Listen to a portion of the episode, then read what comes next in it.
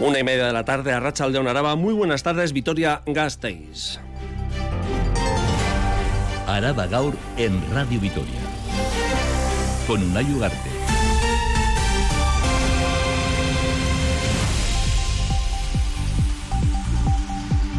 Dieciocho años después, el próximo verano, se eliminarán las 32 arquetas del trazado del tranvía a su paso por General Álava para reducir el impacto acústico.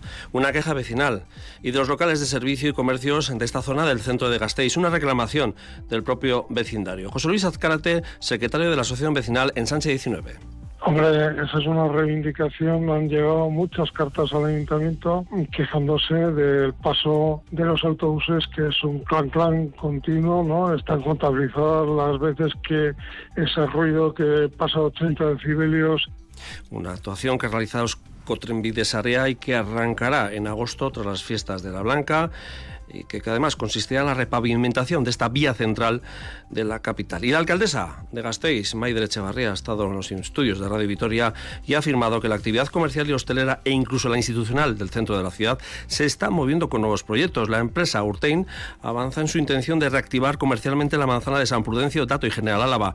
A falta de definir cómo quedará el patio interior que conforman esas calles, la alcaldesa Echevarría ha adelantado que en breve habrá novedades. Efectivamente, tengo el compromiso firme de que dos locales se van a poner en marcha en los próximos meses. Además, Echavarría ha anunciado la llegada de un nuevo evento, el Festival de las Flores, que tendrá lugar el próximo mes de mayo. Y el embalse de Ulliver Gamboa ya desembalsa a casi 40 metros cúbicos por segundo, 10 más que ayer. Así lo ha dado a conocer URA, la Agencia Vasca del Agua, una medida tomada ante la previsión de precipitaciones para los próximos días y que el río Zadorra ya puede recibir un caudal mayor del embalse sin generar afecciones. Y en deportes, Rafa Munguía, Rachaldeón. Caixo, Rachaldeón. Miramos ya la vuelta de Vasconia a la Euroliga, será mañana en Estambul. Hoy ha hablado Dusko Ivanovic, que entre otras cosas ha descartado a Diop para lo que queda de temporada. Prácticamente en rumbo ya a Estambul, eh, sí. Eh, Dusko Ivanovic y sus jugadores no va a estar Diop. No estaba previsto que el eh, pivot viajara. Eh, va a ser baja, ha dicho hoy Dusko Ivanovic, cinco meses. Ha sido una sorpresa porque prácticamente lo teníamos descartado en este final de temporada, eh, pero eh, se va a alargar la baja del pívot. Tada Sedekerskis es la buena noticia, vuelve al equipo prácticamente un mes después, va a estar mañana ante Fenerbahce. Y el eh, Deportivo a la vez que hoy nos contaba que un juzgado social número uno de Vitoria Gasteiz, este juzgado ha desestimado la demanda de Joselu Mato en la que reclamaba 275.000 euros al club por un despido improcedente, pues la razón en este caso se la dan los jueces al glorioso. Estiman que el jugador había renunciado contractualmente a esa indemnización.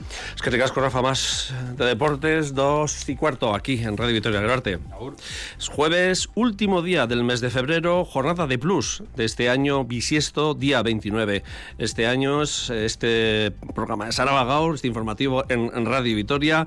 En la realización técnica de audio está nuestro compañero Gorka Torre Ucar y al micrófono este que os habla, una Ugarte Zumarra. Y un día más, es que ricasco por elegirnos para informaros sobre la actualidad del territorio y de la capital de Vitoria Gasteiz. Arada Gau. En cuanto al tiempo, para las próximas horas, la previsión de Euskalmet avanza que viene cambio. Las nubes y claros de estas horas darán paso a nubosidad abundante, lloverá y bajarán las temperaturas. El viento girará de oeste a noroeste y por la noche la cota de nieve bajará y rondará entre los 800 y los 1000 metros de altitud. En cuanto al tráfico, normalidad en la red viaria alavesa. Y lo decíamos en portada, ETS, Euskal Trenbides Area, repavimentará el tramo General Álava Independencia y eliminará 30 dos arquetas del trazado del tranvía por esta zona para reducir el impacto acústico del tráfico rodado, especialmente del, eh, a su paso de los eh, autobuses, de las líneas de autobuses de Tuvisa. Las obras comenzarán tras las fiestas de la Blanca. Adrián Nicolau. El órgano de contratación del gestor ferroviario vasco ha dado hoy luz verde a la licitación de estas obras que cuentan con un presupuesto base de 418.000 euros. Se repavimentará y eliminarán seis arquetas, 36 arquetas en el tramo de Ebra Plata forma compartida por el tranvía y vehículos de servicio público y carga y descarga en las calles Independencia y General Álava de la capital. Desde Ensanche 19 reciben la noticia con sorpresa y piden que se tenga en cuenta en estos ámbitos la opinión de la ciudadanía y los problemas que denuncian en esta zona. José Luis Azcarate, de Ensanche 19. y no sabemos si va a haber algún proceso de participación pública. El problema es de descoordinación profunda, de desorganización profunda en estos temas del ayuntamiento. El plazo de ejecución es de tres meses y las obras comenzarán tras las fiestas de la Blanca. Durante ese tiempo se cortará el tranvía y la circulación de tráfico rodado. Vitoria Gasteiz celebrará en mayo el primer Festival de las Flores de Euskadi. Lo ha adelantado aquí en Radio Vitoria la alcaldesa Maidre Echevarría, que ha explicado que se trata de un evento importado de Francia al que se le quiere dar continuidad y que llenará de color y plantas el centro de la capital. Javier Moncada. La alcaldesa ha desvelado que en un viaje al Valle del Loira, en Francia, vio y le gustó mucho un festival de las flores como el que en poco más de dos meses se va a celebrar en Vitoria, con el objetivo de que no sea un evento aislado, sino que se repita año tras año. Será el primer festival de esas características que se celebre en Euskadi va a tener lugar entre el 17 y este próximo 19 de mayo. Y va a ser pues acercar el mundo de las flores, de las plantas a la ciudadanía en un formato que va a tener diferentes acciones. Pues vamos a tener un mercado de las flores, vamos a decorar eh, desde esculturas, fachadas, locales comerciales. Va a ser algo muy bonito y espero que vaya creciendo y espero que a la ciudadanía le guste tanto como, como espero ese futuro festival llenará de color y flores el centro de Vitoria, una zona de la ciudad, según Echevarría, que está volviendo a tener vida, a tener actividad comercial. La alcaldesa ha avanzado la apertura de dos nuevos negocios en otros tantos locales comerciales de la famosa manzana Dato San Prudencio. El centro se mueve es que el centro se está moviendo. Ayer mismo estuve hablando con, con una de las personas que lleva de los promotores del, del, del proyecto Urte. Tengo el compromiso firme de, de que, dos de que dos locales se van a poner en marcha en los próximos meses. Su gobierno ha asegurado, Maider Echevarría va a seguir impulsando acciones y haciendo todo lo que esté a su alcance para que el centro de Vitoria se revitalice. Y nos hemos puesto en clave veraniega esta jornada, porque el Ayuntamiento de Gasteiz ha contratado una empresa especializada en la gestión de conflictos para que mediante la Comisión y la Federación de Blusas Inescas, para que vuelvan a ser una las entidades muestran posturas bastante enfrentadas, mientras la alcaldesa Maider Echevarría considera que es una medida necesaria. Más datos, Nerea García. La Fundación Guizagune, especializada en gestión de conflictos y promoción de la convivencia, trabajará para la unificación de la Comisión y la Federación de Blusas Inescas de Gasteiz, una decisión adoptada por el consistorio que genera opiniones contrarias en las dos entidades. Son John Doncel, presidente de la Federación, y Sergio González, presidente de la Comisión como mejor estamos unidos o mejor estamos todos juntos porque hacemos más fuerza sin sentido que, que estemos dos asociaciones. Pues cualquier cosa que tengamos que hacer entre los dos entes pues sea un poco más fluido. No entendemos tampoco por qué hay necesidad de que tenga que existir un solo ente y no dos como existen en tantas otras fiestas de otras ciudades. El ayuntamiento va a realizar una inversión de 17.000 euros para llevar a cabo esta unificación. La alcaldesa Maider Echevarría considera que es una medida necesaria para la ciudad. Lo más importante de aquí es que haya una unificación, que no haya discrepancias, porque estábamos hablando de la Comisión de la Federación de Blusas y de Nescas y para mí lo importante es que transcurran las fiestas lo mejor posible. Mientras entre los y las gasteiztarras también existen posturas confrontadas. Parece bien que el ayuntamiento quiera tratar de unificar los dos colectivos para que las actividades se organicen de manera conjunta, pero me parece excesivo que haya que contratar una entidad de gestión de conflictos por ese valor, como si se tratase de una auditoría de una empresa. Parece una medida mediocre contraten a un mediador cuando la federación se separó porque la comisión hacía las cosas a su manera y querían hacerlo ellos a la suya. Yo la verdad que siento que no deberían devolver una unificación que el ayuntamiento quiere que se consiga durante esta legislatura.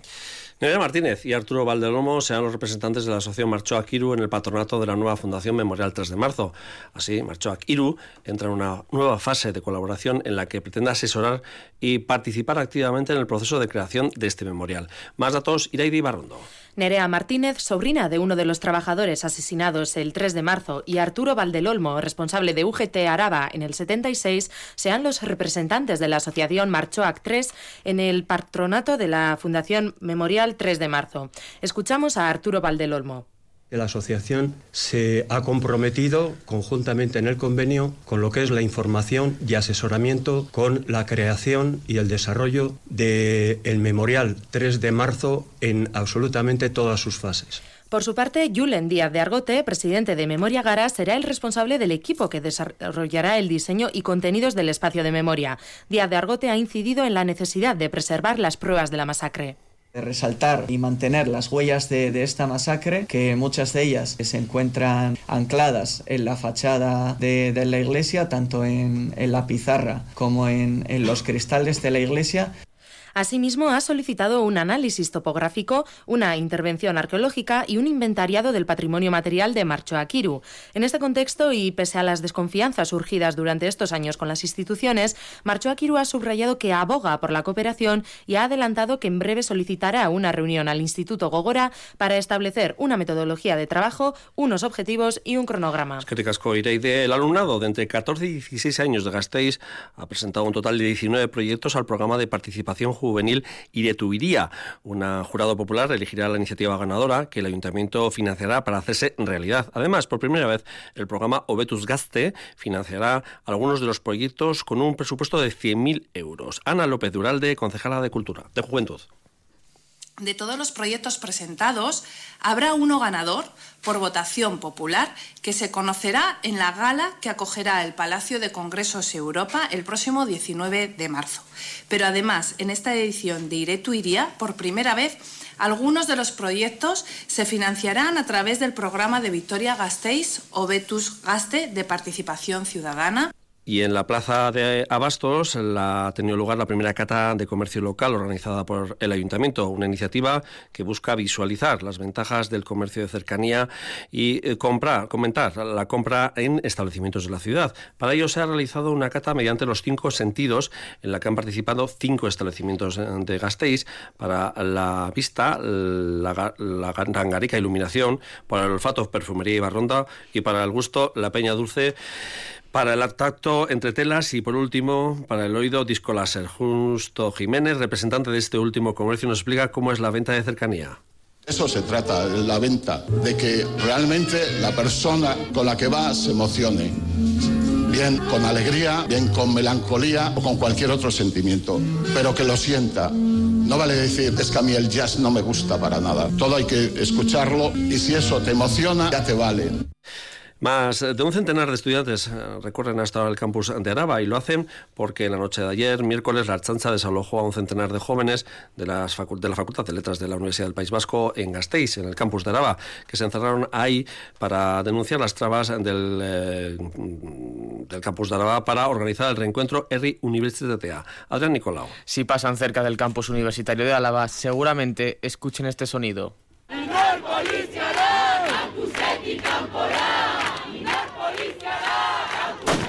Más de un centenar de estudiantes han salido a la una y cuarto del aulario de las Nieves en una manifestación bajo el lema Policia Universitate Tatic Campora EHU Errudun, una manifestación para denunciar el desalojo que ayer realizó la archancha de la Facultad de Letras donde un centenar de estudiantes tenía intención de acampar para denunciar, entre otras cuestiones, las trabas que les ha impuesto la universidad a la hora de organizar la programación de R Universitatea.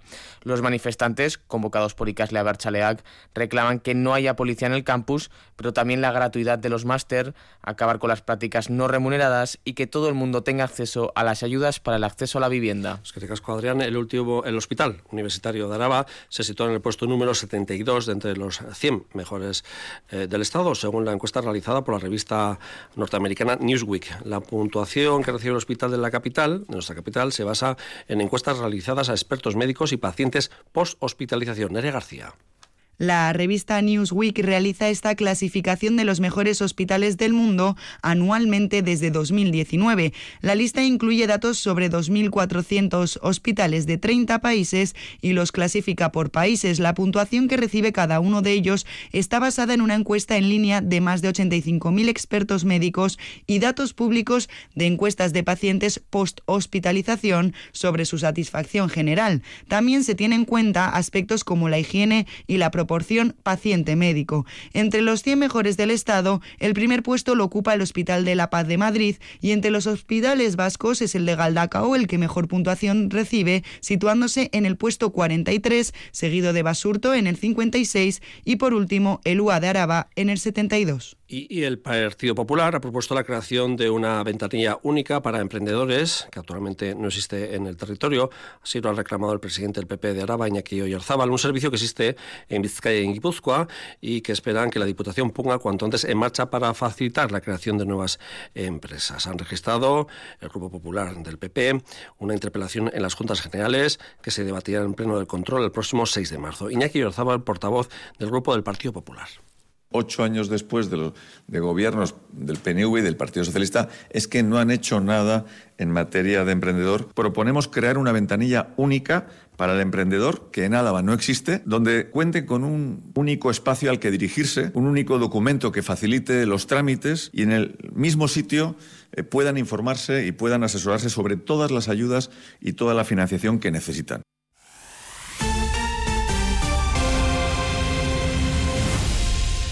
En el ámbito de la política, Aroa Gilete, la cabeza de lista por Araba del Partido Socialista de Euskadi a las elecciones autonómicas del próximo 21 de abril, ha asegurado en Radio Euskadi que una de las prioridades del Partido Socialista será Osakidecha y que recupere la calidad que en su día tuvo y que la convirtió en un referente, pero que ahora ha perdido. Gilete tiene claro que es lo que más demanda la ciudadanía. Esto es una ya necesidad también de toda la ciudadanía, ¿no? Teníamos una joya de la corona que yo creo que esa joya de la corona ha dejado de brillar y a mí me da muchísima lástima porque es verdad que hecha fue impulsado por el Partido Socialista y creo que tiene que seguir siendo de, la, de la, misma forma, ¿no? De tener la calidad que tenía, que tenía antes. Es verdad que eso se ha perdido. Y hoy el Grupo Tobacés ha presentado los resultados de 2023, valoración positiva que han hecho sus representantes, que han explicado que el ejercicio anterior finalizó con un beneficio neto atribuible de 36,5 millones, lo que supone una mejora del 79,5% con relación a los 20,2 millones del año anterior. En cuanto a las ventas, también han aumentado en un 19,3% con respecto a 2022, lo que supone una cifra récord de facturación. En el territorio, Tubacés tiene plantas en Amurrio y en Laudio. Jesús Esmorís es consejero delegado de Tubacex. Hemos terminado con 852 millones de ventas y con un resultado de venta de 125 millones, lo cual representa un 14,7% sobre ventas, uno, de nuestros objetivos estratégicos que nos habíamos marcado hace años y que nos permite también pues, ser optimistas, tanto para este año como para los siguientes. Tuvo reunidos, también ha publicado hoy los resultados del ejercicio 2023, una valoración que muestra que la compañía mantiene su recuperación. Cierra el año con una facturación de 533 millones de euros, un 3,7% de incremento respecto a 2022. Y seguimos porque Pirineos Atlánticos, Altos Pirineos y las comunidades autónomas de Euskadi y Navarra se han unido para poner en marcha un proyecto destinado a mejorar los cuidados en el ámbito rural. El objetivo principal eh, del proyecto Transislab, que así se llama, es un, crear un modelo innovador de atención y cuidado que responda de manera efectiva y sostenible a las necesidades de las personas mayores en las zonas rurales y fomentar así el desarrollo de servicios y tecnologías adaptadas a este entorno concreto. Nerea Melgosa, consejera de Políticas Sociales, y Javier Castro, coordinador del proyecto. Una cooperación que nos permita aprender unas de otras, buscar juntas alternativas de respuesta a problemas y necesidades comunes, como el desarrollo de respuestas innovadoras a las necesidades de cuidado en el medio rural. Tenemos más experiencia e intervención en el ámbito urbano, una experiencia menos documentada en el ámbito rural. Pero el desafío tiene que ver básicamente cómo mejoramos los mundos pequeños. Y el colectivo feminista de Ayala Borbor ha publicado una guía sobre mujeres referentes en la cuadrilla de Ayala, un breve documento dirigido a los centros educativos y euskalteguis que presenta diferentes actividades y dinámicas para dar a conocer a estas mujeres y todos sus logros. Esta iniciativa sigue abierta a la incorporación de nuevas mujeres referentes a este mapa que impulsa Borbor, el Carteanerea. Hablamos de una guía didáctica que busca dar a conocer a aquellas mujeres referentes de la comarca y sus logros, un trabajo que incluye también el mapa de mujeres referentes realizado en 2023. Izar Mendiguren de Borbor El Cartea subraya que es un trabajo hecho desde el euskera y el feminismo. Orbanako eta komunitate gisa, ba, gure inguruko emakumeen lorpen eta jakintzak balioan jartzea, gure iruditegietan eta benalualdi berrien ere bai, ba, genero ikuspegia etzertatzea eta areagotzea, ba, hartzen ginelako, ez, ba, ze ezagutza murritza daukagun e, gure inguruko emakumeen e, kasuan. Este material está dirigido a todas las personas a partir de 10 años y se repartirá en centros educativos y euskalteguis para que profesores y alumnos trabajen las actividades y dinámicas que ofrece la guía. Ba, nire bizitzako referenteak identifikatzeko ariketa legoke, karta digital batzuk ere bai sortu izan ditugu, barru eta gai ezberdinetako emakume referenteen bai gure eskualdean egindako no, ekarpen hori visualizatzeko eta barneratzeko eta baita ba Euskal Herri zain mundu mailan. Desde la asociación se busca seguir ampliando este mapa con mujeres de hoy en día y futuras generaciones. Y seguimos que ha recogido otras informaciones que han tenido lugar en nuestro territorio.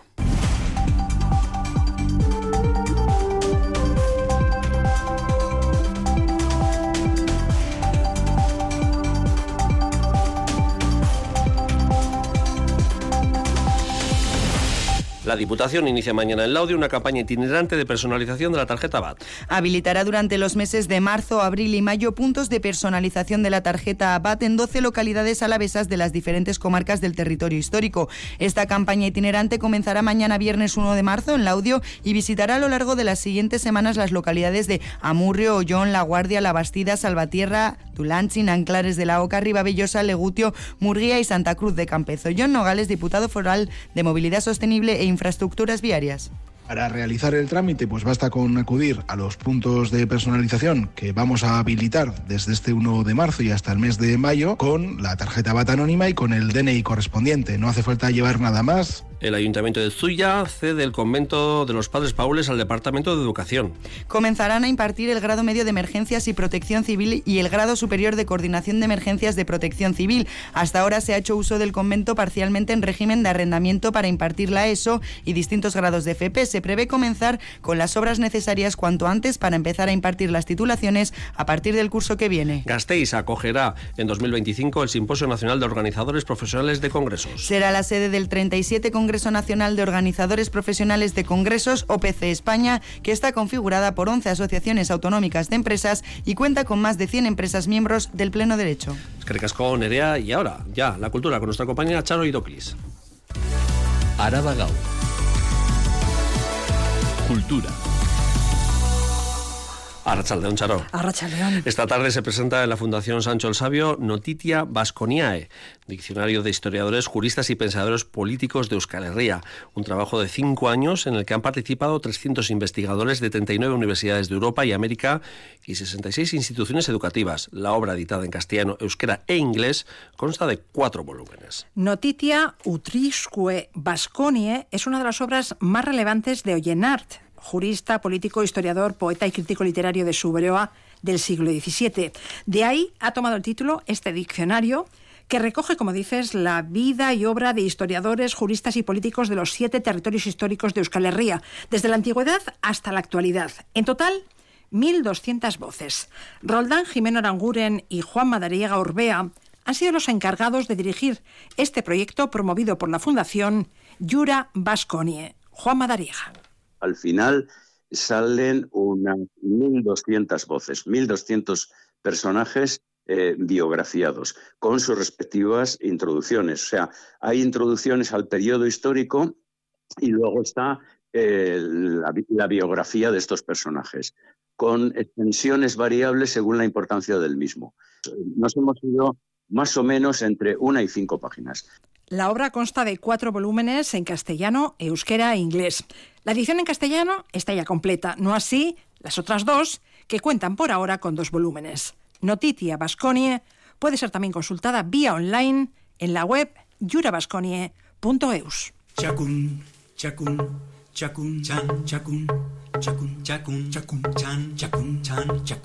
Chalabarta es el último del título del nuevo espectáculo de Kukai Danza. Se presenta hoy a las siete y media en el, de la tarde en el principal.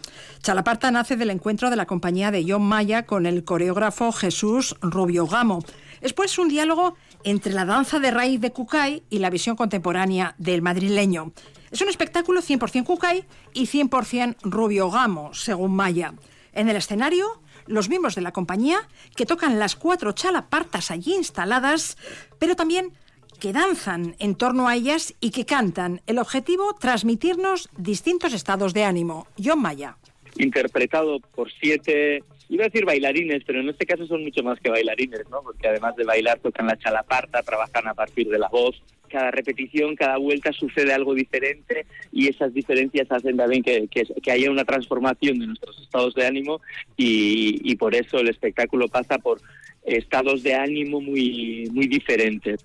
Han trabajado durante todo un año para crear este espectáculo de una hora de duración. Lo podremos ver hoy a las siete y media de la tarde en el Teatro Principal.